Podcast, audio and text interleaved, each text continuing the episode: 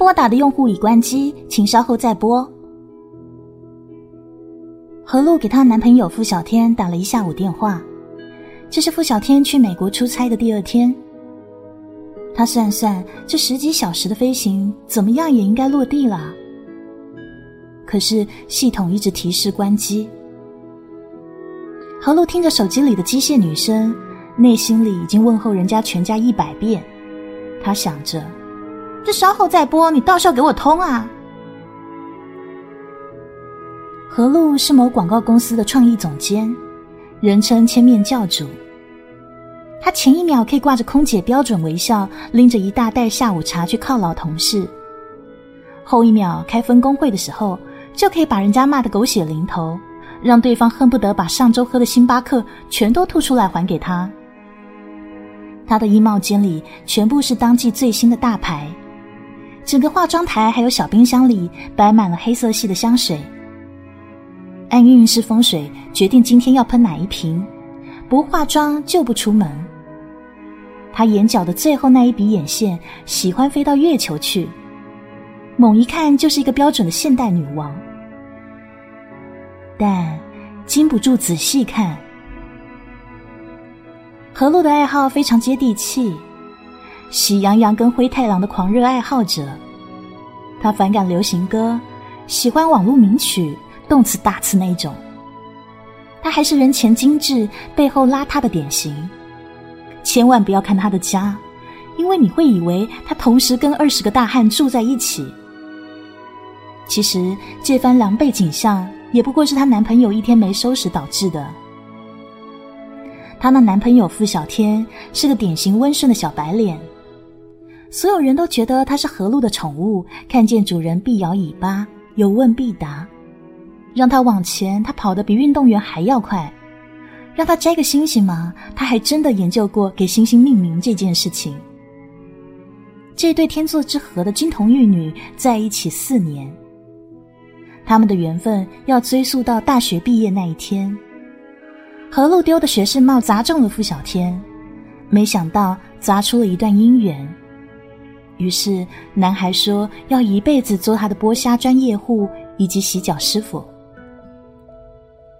所以“出”和“鬼”这两个字，在何路的字典里根本无法组成一个正常的词汇啊！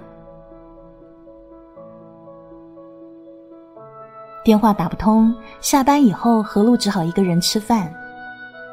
他路过某大牌旗舰店的时候，心情大好的买了个包，一时嘴痒想吃泡芙，于是戴着墨镜下到负一楼。坐电梯的时候。他觉得身上的味道有些奇怪，看来今天选错了香水。后来他才知道，选错香水的原因是因为今天风水不好。因为他看见傅小天就像逗小孩一样，正为一个整容女在吃泡芙。于是何路飘到两人旁边，默默的对整容女说：“极无力啊，自己不会动手吗？”那两个人像是看到鬼一样，在泡芙店前面忘我的尖叫起来。何露视若无睹，照常买他的泡芙装袋，然后转身想走。小天突然把他拽住，憋了半天，憋出几个字：“我我一直想跟你说。”何露撇过头打断他说。你没有在太平洋坠机，我真的觉得有点可惜哎。说完，头也不回就走了，就好像路过家楼下看到两只野猫在偷情一样，特别事不关己，而且潇洒。然后一个人在酒吧哭成了一个大傻逼。马丹付小天，你还说要去美国，真是长见识啊！敢骗我了。我这么一个原装的，居然输给玻尿酸，到底谁给你的胆子劈腿嘛？谁允许在老娘说不要你之前，你先罢工的？何露哀怨的一杯酒接一杯的灌酒，全程戴着墨镜，他的镜片几乎都湿了。从酒吧出来以后，何露的意识就进入了二次元，他觉得街上的行人好像都在笑。那房子不再是房子，车子也不像车子了。打着觉悟走了几步，他突然觉得好想吃火锅。因为对酒精过敏，何露从脖子到脸全都起了红疹，那眼线、睫毛膏还伴随着干透的泪痕铺在脸上，以至于海底捞热情的服务生阿姨都看僵了。旁边表演甩面条的小伙吓得直接把那面条甩在了自己脖子上。何露醉得已经看不清楚 iPad 上的菜单，他丢给服务生随便点。服务生现在很想点幺二零。等开锅的时候，何露瞧见旁边有一对男女，那男人坐姿像小姑娘，一直埋着头；女人呢正襟危坐，两手放在胸前，看起来像在吵架。上菜的间隙，何露一直偷听他们俩说话。那个女人每句话之前都会先加一句：“李聪，我跟你说。”然后呢，再开始进入正题。这个女人说话，她说：“我呢，我说话就喜欢反着讲。你身为我的男朋友，你得听得懂我的意思啊。”女人还要男人少点话语权。到底有哪个男人不是绕着女朋友转的呢？还有，这手机的作用就是让你接电话的。我不希望响了五声还没有人接啊！一个有了女朋友的男人就不应该再出去混局了。虽然有句话说“女人如衣服，朋友如手足”，但是那是古代人说的话。现在这社会不给你衣服穿，你有脸出门吗？何露听到这里，身上汗毛已经全竖起来了。徐晃的意识中，他好像看见平常那个趾高气扬的自己，也是这么跟傅小天说话的。每个字句，每个表情，都霸道到不可理喻，无以复加。可是那个男人却像个受气包一样，照单全收，还在一旁点头如捣蒜。你要是再这样子，我可是要跟你分手喽！那个女人轻描淡写撂下这句话，哇，这句话何露也常常说。哎，他看见就像自己坐在对面咄咄逼人的样子，觉得胃里有些难过。开锅后的红汤不小心溅到他手上，于是，一股无名火上头。何露起身到隔壁桌站定，他俯下身搭着那个男人的肩膀，醉醺醺的说。哎，我说你啊，你叫李聪是不是？兄弟，不是我说你啊，你妈从小都没有这么数落过你吧？哎，有人是矫情丫鬟命，你还非给她当公主，你傻！啊这话一出，那女的就不高兴了，她嚷嚷着说：“喂，你谁啊？你哪跑出来的？”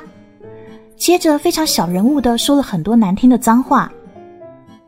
何露吐了口酒气，把墨镜摘下一半，露出与眼妆晕成一团的眼睛，歪着嘴，然后对着女人一顿扫射。你先给我闭嘴！我说，姑娘啊，咱能不那么作吗？有时间列那么多不平等条约，你好好让脑袋多装点实在东西吧，别把矫情当优点啊！看你长得那么低调，活得这么嘚瑟。怎么以为全天下都欠你呀？人家一个大好青年被你训的话都说不出一句。我说你啊，这么谈恋爱法，你智商往负二百五上靠吗？中情局今天怎么没抓你啊？何露觉得哇，骂的好爽，骂的自己好爽啊！你你疯子疯子！那个女人气得说不出话了。何露在被服务生拽走以前，她指着男人喊。哎，李李聪啊，他不要你，我要啊！分手不就两个字吗？爷们点，坦荡荡。被服务生拽走以后，何露的意识就模糊了。他忽然觉得自己身体变得好轻好轻，接着思绪从那海底捞飞到了泡芙店，然后越飘越远，飘到决定跟傅小天同居的那天看的房子里。飘到他们一起上课的教学楼里，后来记忆一片混沌，最后能记得的是桌上那个女人的脸变成自己的脸孔，而那个叫李聪的男人胆小着举搂着背，他默默回过头，竟变成了傅小天的样子。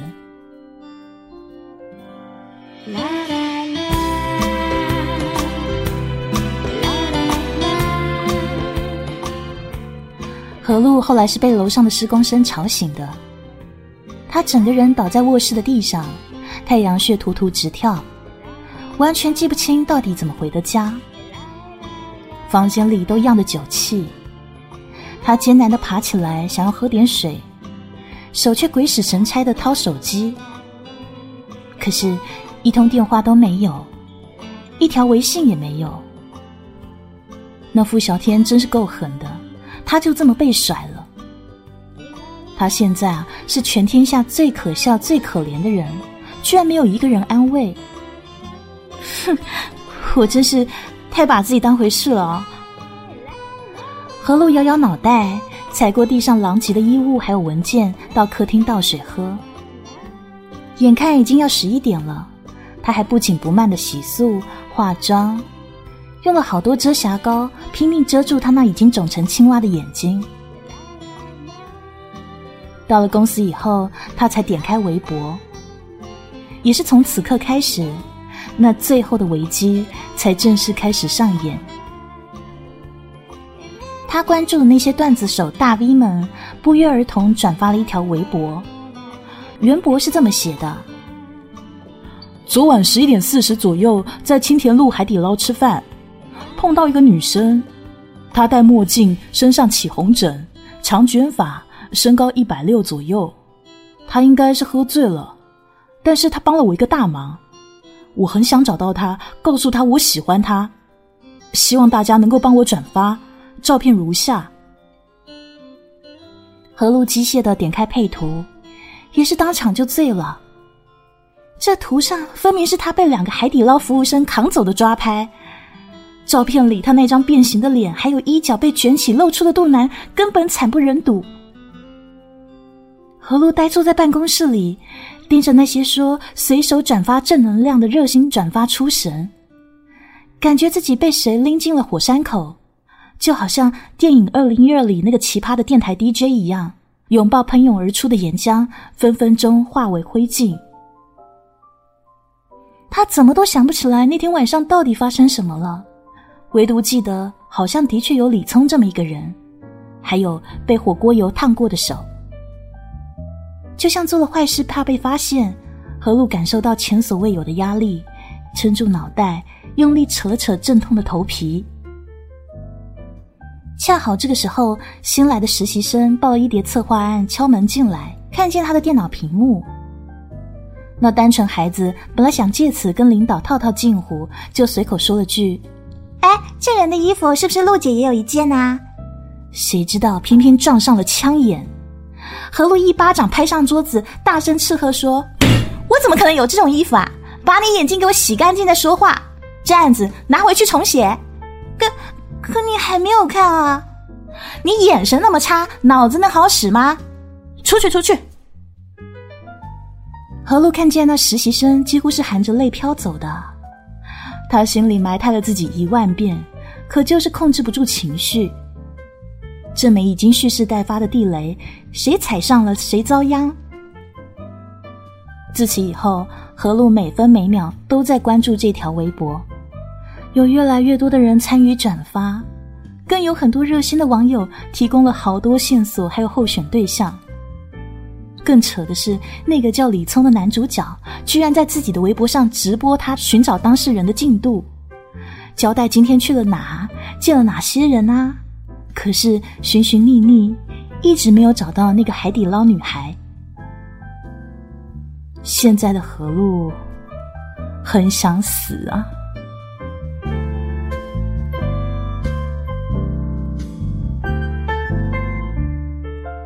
话说，网络真是个很神奇的东西。才短短两天时间，那线索就愈加明朗。泡芙店的收银员说：“哦哟，这个女人好像看到了自己男朋友出轨啊。”海底捞的服务生跳出来说：“当时他喝醉了，把他扛上出租车的时候，我记得他说“乐城公寓”。绑着何路的那条线颤得越来越厉害，好像有越来越多的人寻线要找过来了。下班以后，何路不敢再戴墨镜，就戴了个帽子，披了条纱巾。等到公司人去楼空，他才敢走出去。在最焦头烂额的时候。前男友付小天来了电话，说要见他。何路居然去了。他一路像做贼一样逃避所有行人的眼神。到他让付小天特意订的餐厅包厢里面，他看见电视上自己那张醉酒照片居然登上了民生新闻。坐在电视机下面的付小天用叵测的眼神望着他，两个人是面面相觑。这个是怎么回事啊？付小天帮何露把茶水给端上。你别问我，我也不知道。何露强装镇定，开始夹菜吃起来。露啊，今天来我是想把话说清楚的。你不用说啊，已经够清楚了。出轨两个字已经概括一切了。你给他那么多阅读理解，能同意吗？露。我知道你嘴皮子溜，我是说不过你的。可是我们在一起这么多年，我怎么对你的，你知道的。你说的都是圣旨，我岂敢不从啊？但是我今年已经二十八岁了，就算年纪可以陪着你耗，但是自尊心也耗不起了。我们都不再是过去那个野蛮女友，还有受气包了。如果我再不活得像个男人一点的话，我可能一辈子就这样子了。你懂吗？不懂。何露啊，你不要无理取闹了嘛！何露把筷子摔到桌子上，抬头问他：“你说我无理取闹？你以前有说过吗？我问你，打从一开始的时候，我们在一起。”你有说过你那么在乎你那颗自尊心吗？我一直都是这样子的，我在自己的世界里面活得好好的，明明就是你舔着脸给我骂，给我剥虾壳，给我当宠物。你要是觉得我强势，那你反驳我嘛？你把你的道理拿出来，把你身上那些连透视都透不出的男人味砸在我脸上啊，让我觉得我该听你的啊。傅小天啊，这些都不是你该出轨的理由。一个连不字都不会说，要靠出轨证明自己自尊的人，我觉得你分明在侮辱全国男性同胞吧！傅小天的脸瞬间多云转暴雨，他握紧茶杯，呵呵冷笑了两声。说的好听，你除了让我仰视你，恭恭敬敬帮你扶正你的王冠以外，你根本没有给我平起平坐的机会嘛！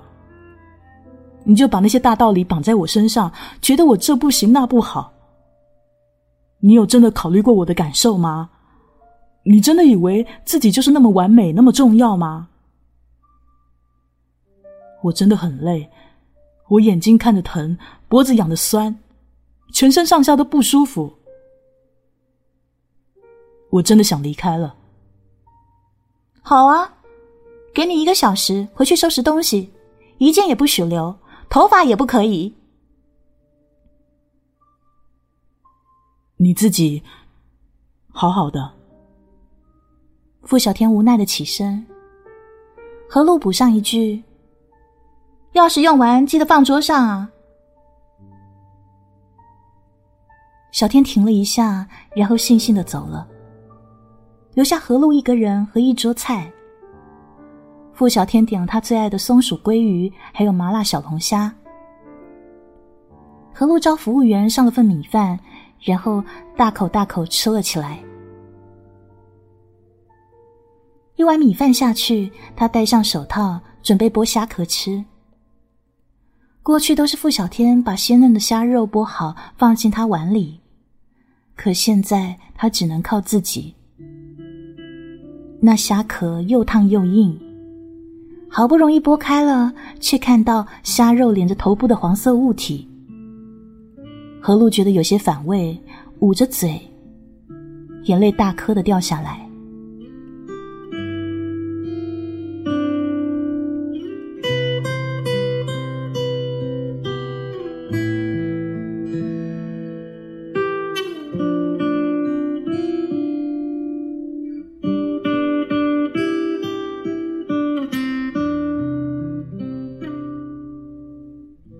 李聪又一次落了空，这已经是他这几天见过的第十六个疑似海底捞的女生了。事情其实变得有些啼笑皆非，因为他爸是做房地产的，他也算得上是个名副其实的富二代，只是平常不主动露富，最多在微博上无意识的发些吃喝拉撒的生活照，只是被眼尖的人认出，哦，照片一角的包包是 Prada，哎呀，这餐厅不是最贵的那家自助餐吗？还有他的座驾是玛莎拉蒂，于是莫名其妙多了很多喊她老公的，很多女生都主动联系他，还说自己就是他要找的人。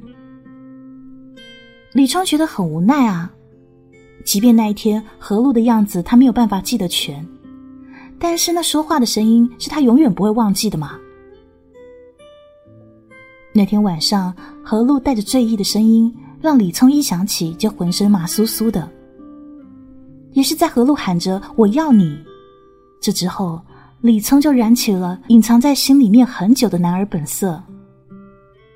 他当下就跟那个前女友提了分手，只是跑出去追何路的时候，出租车已经走远了。城市落寞的像是一座迷宫。那些夜晚的霓虹，还有过往的车辆、行人，在他的眼里都是找到河路的阻碍。李聪失魂落魄的坐在车上，司机问他去哪，他说往人少的地方开，看心情决定目的地。这一路上，司机都把打车软件开着，各式各样的声音涌进来，说着我在哪里，要去哪里。李聪想着：“我在这里，要找到你。”出租车一个转弯，缓缓驶向北面的商业街。这个时候，突然有个女生从手机里窜了出来：“师傅你好，我在北街，要去乐城公寓。”李聪这个时候一个机灵，上前抓住司机的脖子，吼破音说：“师傅！”北街，去北街接这个女人。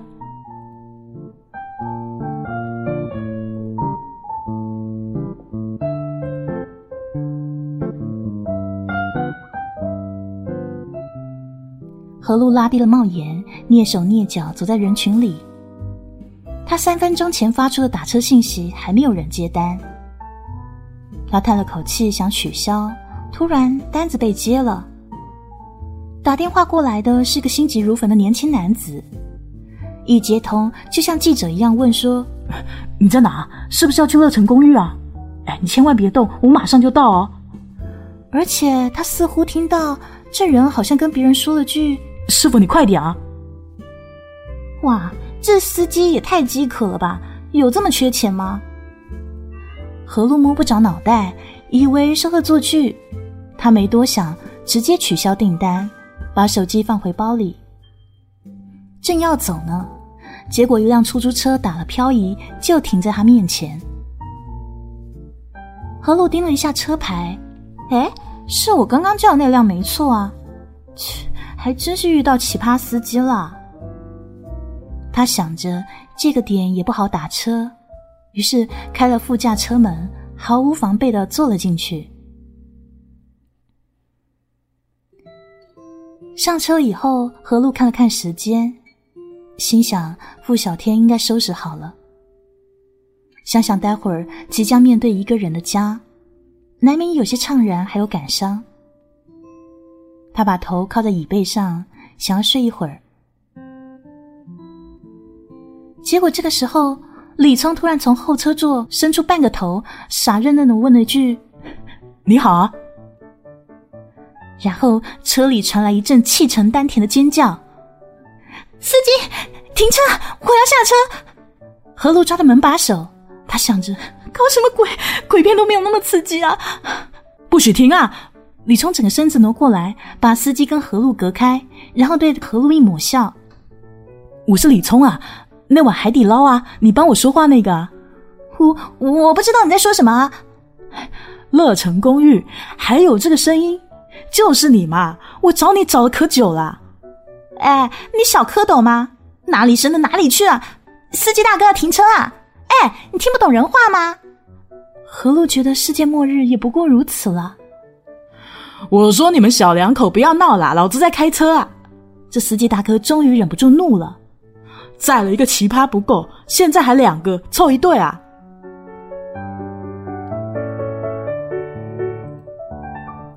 后来他们纠缠了多久，何露已经不想理会了。他几乎是快要跑到门卫保安那里喊非礼，才把李聪挡在了公寓门外。回到家已经是晚上十一点，身心俱疲呀。晃了一圈，家里收拾的很干净。傅小天果然什么都没有留下。他那把钥匙安静的放在桌上。就像个被抛弃的孩子。何露换上了家居服，行尸走肉般的在客厅晃悠，想不起到底要做什么，索性就窝在沙发上看剧。昔日他跟傅小天在这沙发上的情景又这么浮现出来。那时他的头发还没有那么长，一边敷着面膜，一边让傅小天给他剪指甲。小女人的夜晚好不惬意啊！她越想头越痛，索性闭上眼。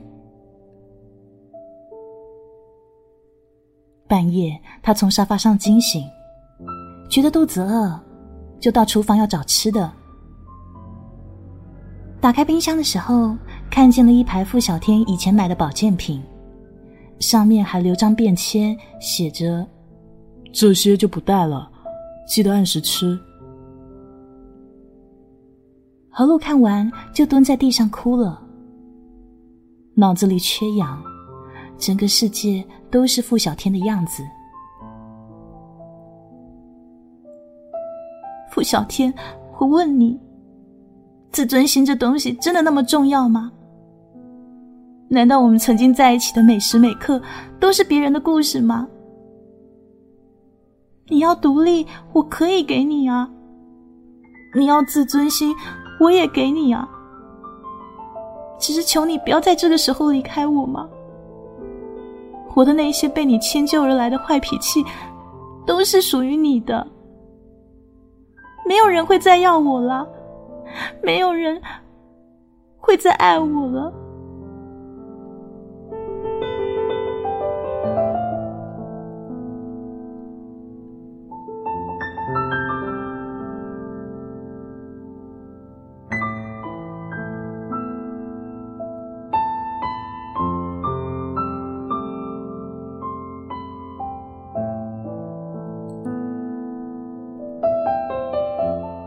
自从找到了何露，李聪就开启他的疯狂求爱模式。以往那个在女生面前胆小如鼠的富少，如今被何露几句话就治愈了，他变成了超级赛亚人。所谓男孩到男人的转变，也不过是一夜之间的事情。现在他每天早上都开车去接何露，尽管对方从来不肯上车，而且他隔三差五就送花到何露的办公室。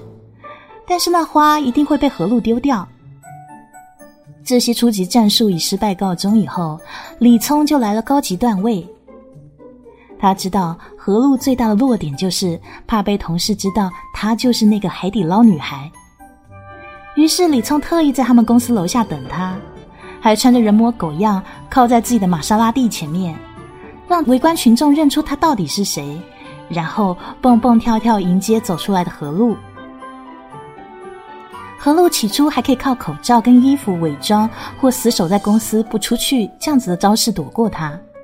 谁知道这家伙居然大摇大摆上他们公司抓人，还可以一眼就拆穿故意穿成大妈的何露，叫嚣着就算他化成灰也认得他。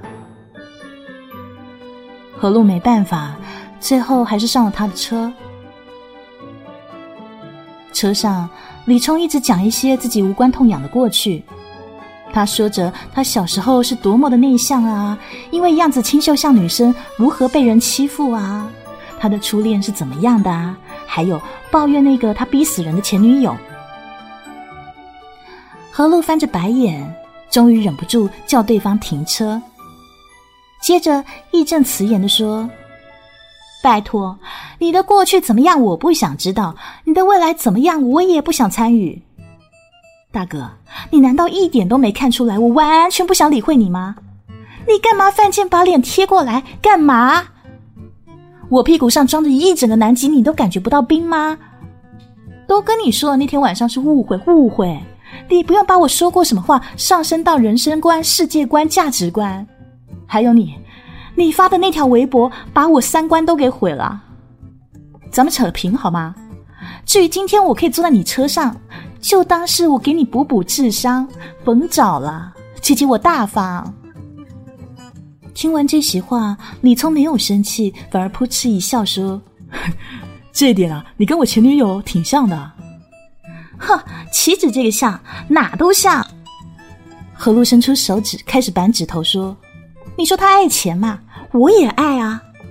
你说他不给你自由，哦，我也提倡不给男人自由啊。你说他没有女人的样子，哎，我除了外表还像个女人，内心比爷们还糙。”你说他从不考虑别人感受，我呢，除了我自己爽以外，从来没有在乎过别人。你说他夺走你身为男人的自尊心，妈的，我也是这样的人啊！我那男朋友啊，也是因为这样才跟我分手的，你知不知道啊？我不管那天晚上我喝了酒跟你说了什么神经话，我只知道这就是我，他妈的，我就是这么讨人厌。何露自己说着说着就哭了起来，而且变成嚎啕大哭那种。以前他总认为自己是对的，可是真的开始数落自己的时候，才发现一双手根本数不完。李冲见状，犹豫的挪挪身子。电影里每到这个时候，女主角都会倒在男人怀里，然后成就一对神仙眷侣。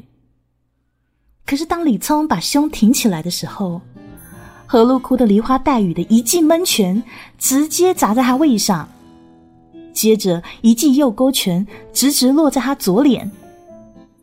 李聪被狠狠揍了一顿。后来呢，何露跟大厦的工作人员说李聪是个变态，调了几次记录，还真的看到他鬼鬼祟祟进大厦的监控。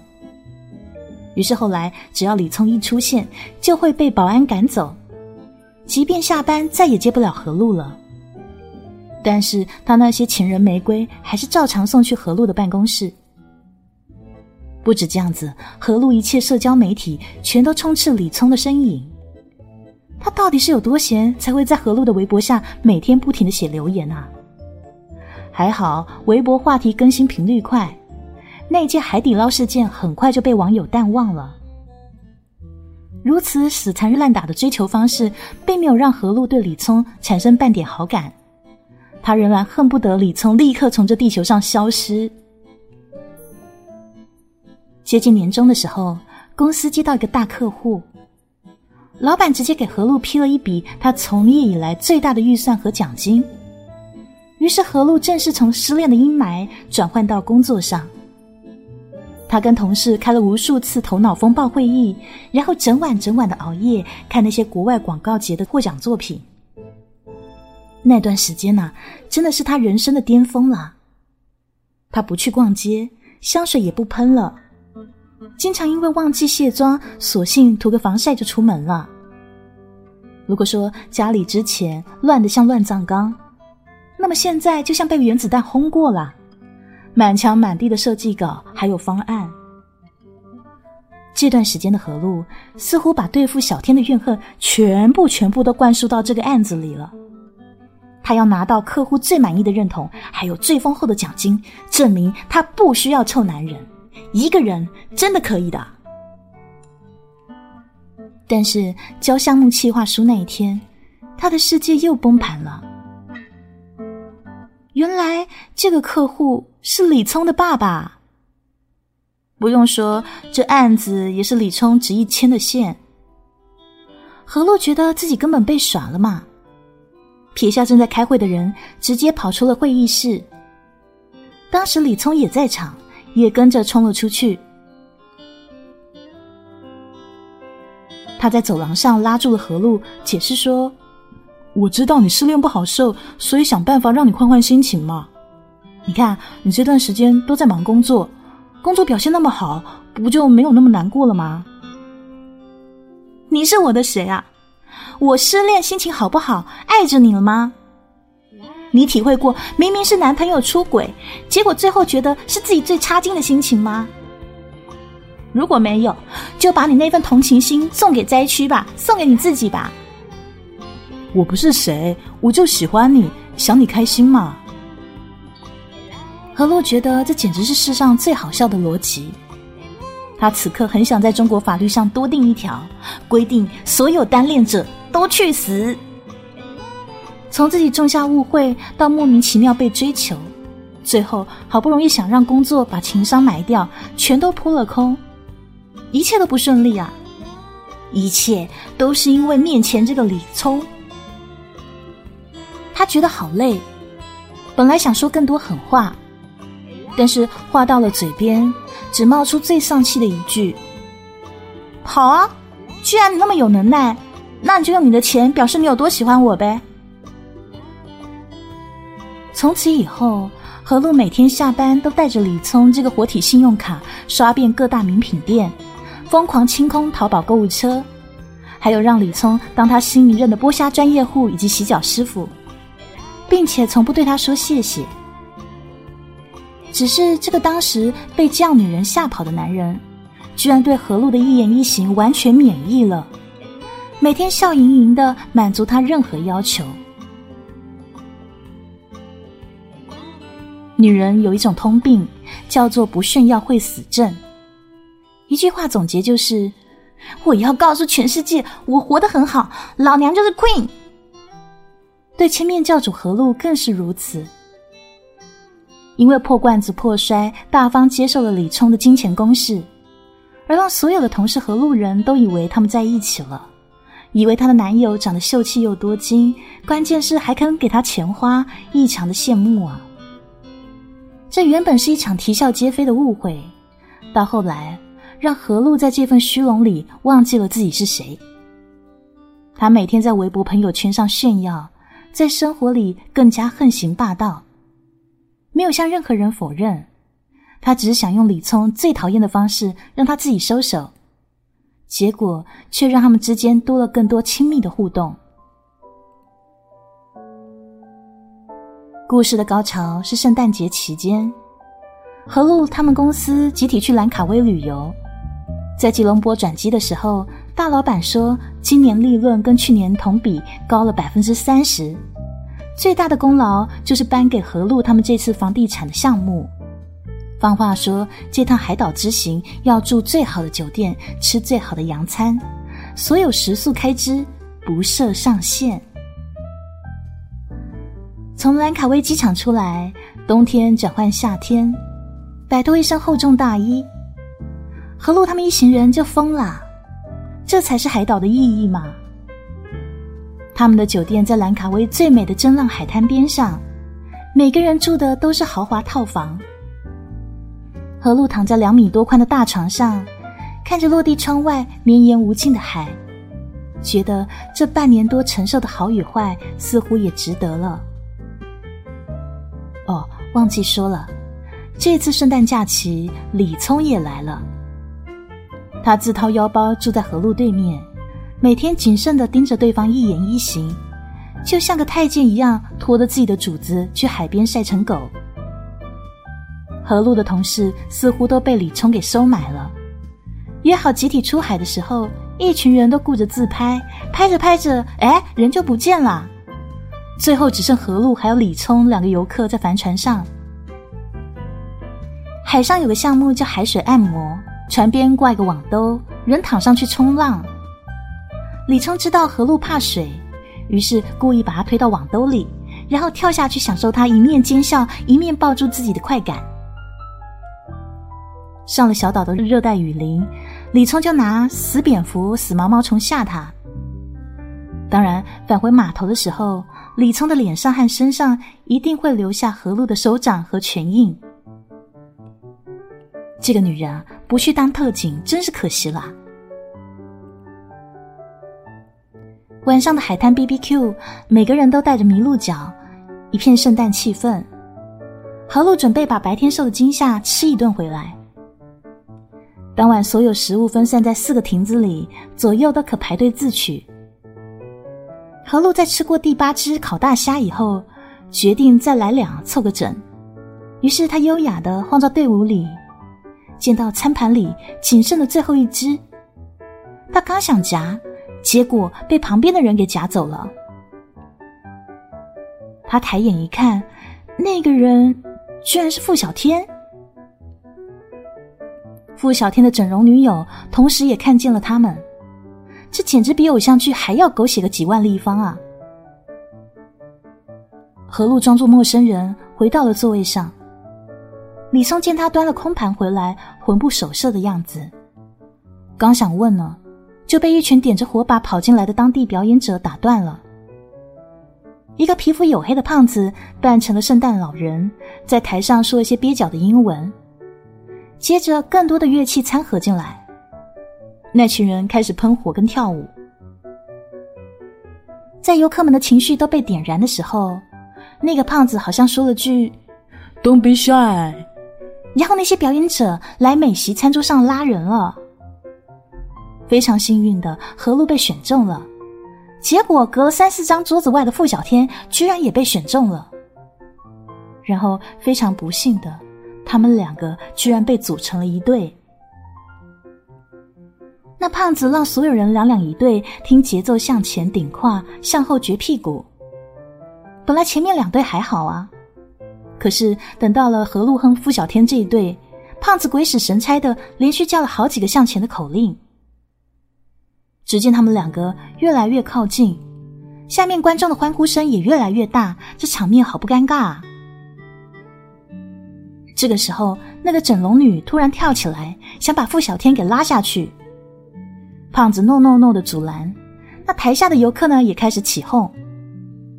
整容女着急了，大吼了一句标准的东北 Chinglish：“He is my boyfriend，要跳也是 with me。”然后说着就抱住了傅小天，一顿亲啊揉的，所有的骚劲一分钟内释放，停都停不下来啊！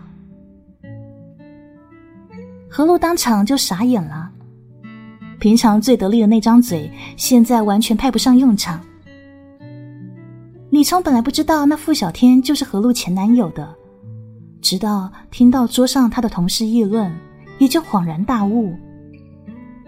他冲到何露跟前，丢下毕生的羞耻心，脱掉 T 恤，把一旁的表演者的草裙借过来穿上，牵起何露，就是一段华丽丽的冲式舞步。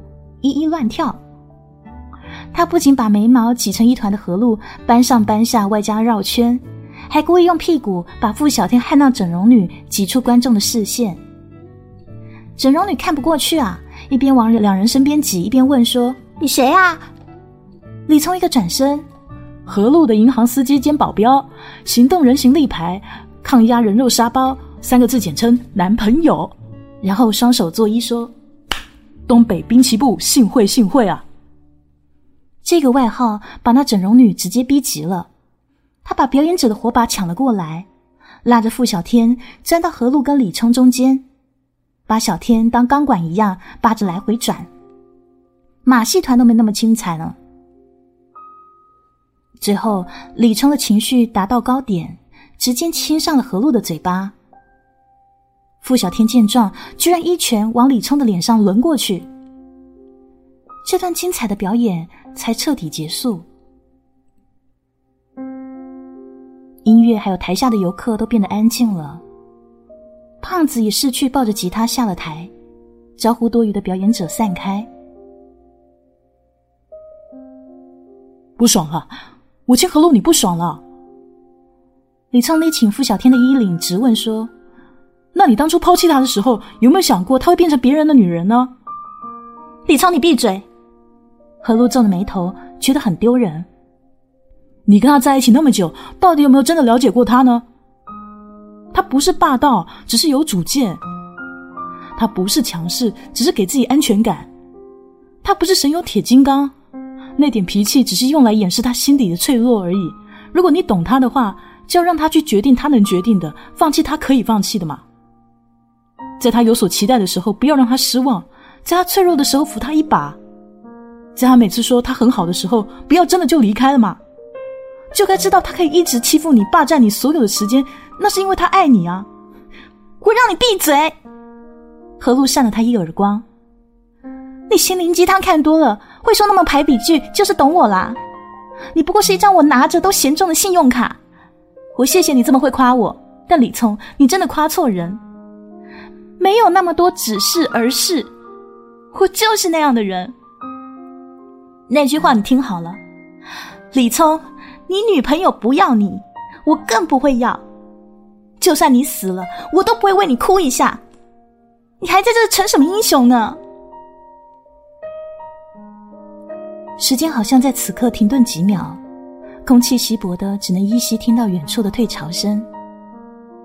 沙滩上的圣诞树孤单的亮着彩灯。何露捂着嘴，眼睛像被木炭熏过一样的红。他看着李冲光着上身穿着草裙跑走的画面，觉得特别好笑。不是笑他们这一场相遇有多么喜剧，而是笑他自己。这么多年过去，原来最懂他的竟然不是自己。他终于知道，有人不光能忍受他身上的刺，还能拔掉这些刺。有人可以为他昂首挺胸而鼓掌。也能在他脆弱低下头的时候，帮他接住掉落的皇冠。而这个人，最后也没能留下。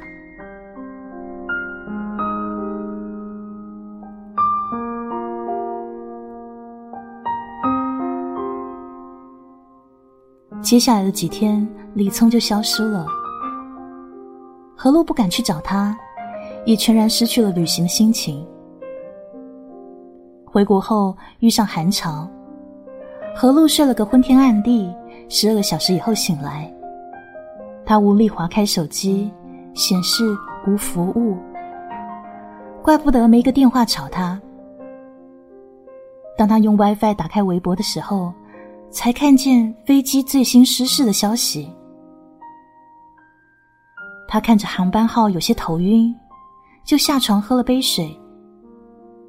从客厅一路回到卧室，从桌上的花瓶、摆件、冰箱贴，到鞋子、包包、床头的公仔，全都是李聪送的。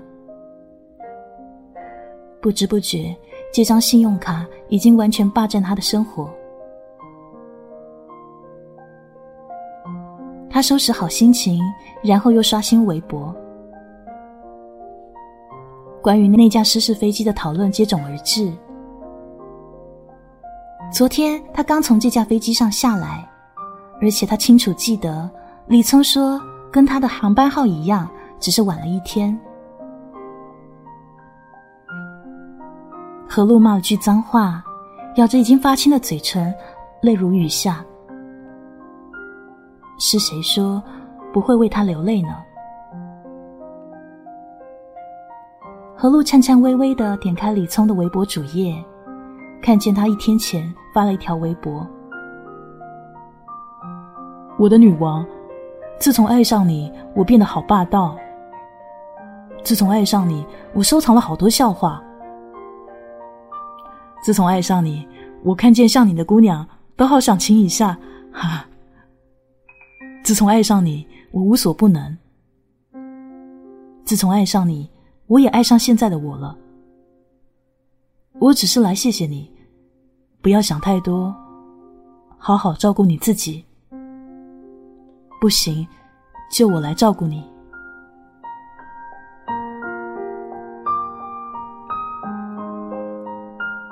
何露倒在床上，把手机甩在一旁。他突然想起那天晚上在海底捞的情景。他记得自己醉醺醺的坐在出租车上，好像听到身后有人喊。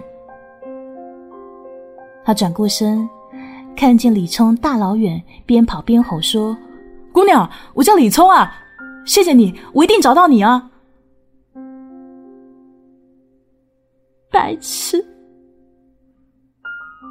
何露张着嘴，眼泪从眼角落到耳朵上，好痒。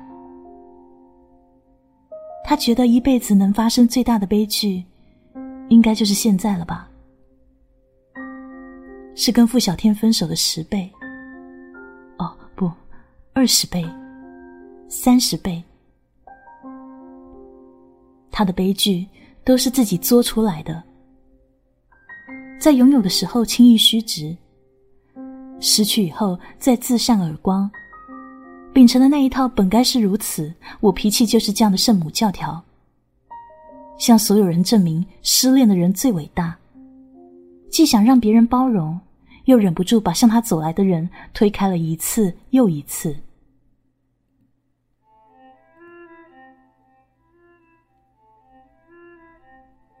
暮色四合，何露的眼泪一直都没有停。他用力吸了吸鼻子，再一次鼓起勇气看向手机，刷过几条最新失事飞机的消息。他看见几个段子手集体转发了一条一小时前发布的微博。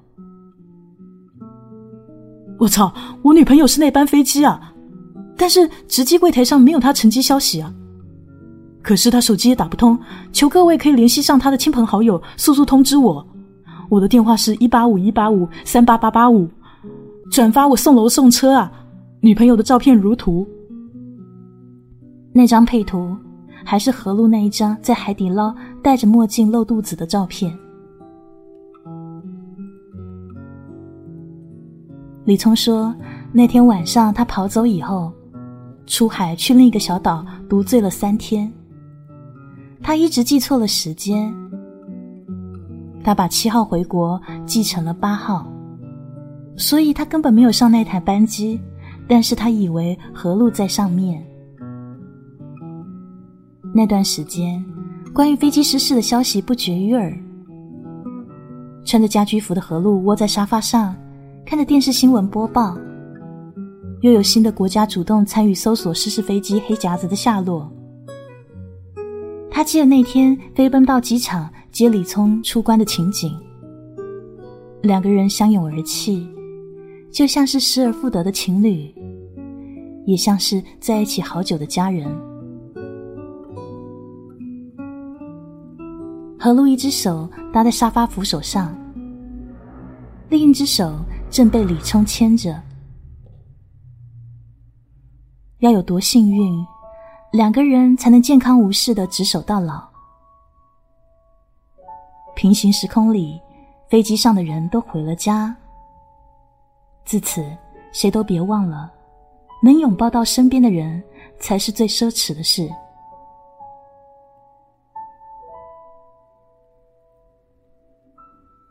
一百个人有一百个对爱情的态度。我们谁都会受伤，也会在爱里成熟。不依赖天长地久的承诺。不抱有唯我独尊的自负，在一百次冲动之前，看看自己在这段感情里的收获。别轻易觉得爱可弃，心可依，一个人能行。最好能记得，别人给你的爱都是无辜的。随手转发正能量，圣诞快乐。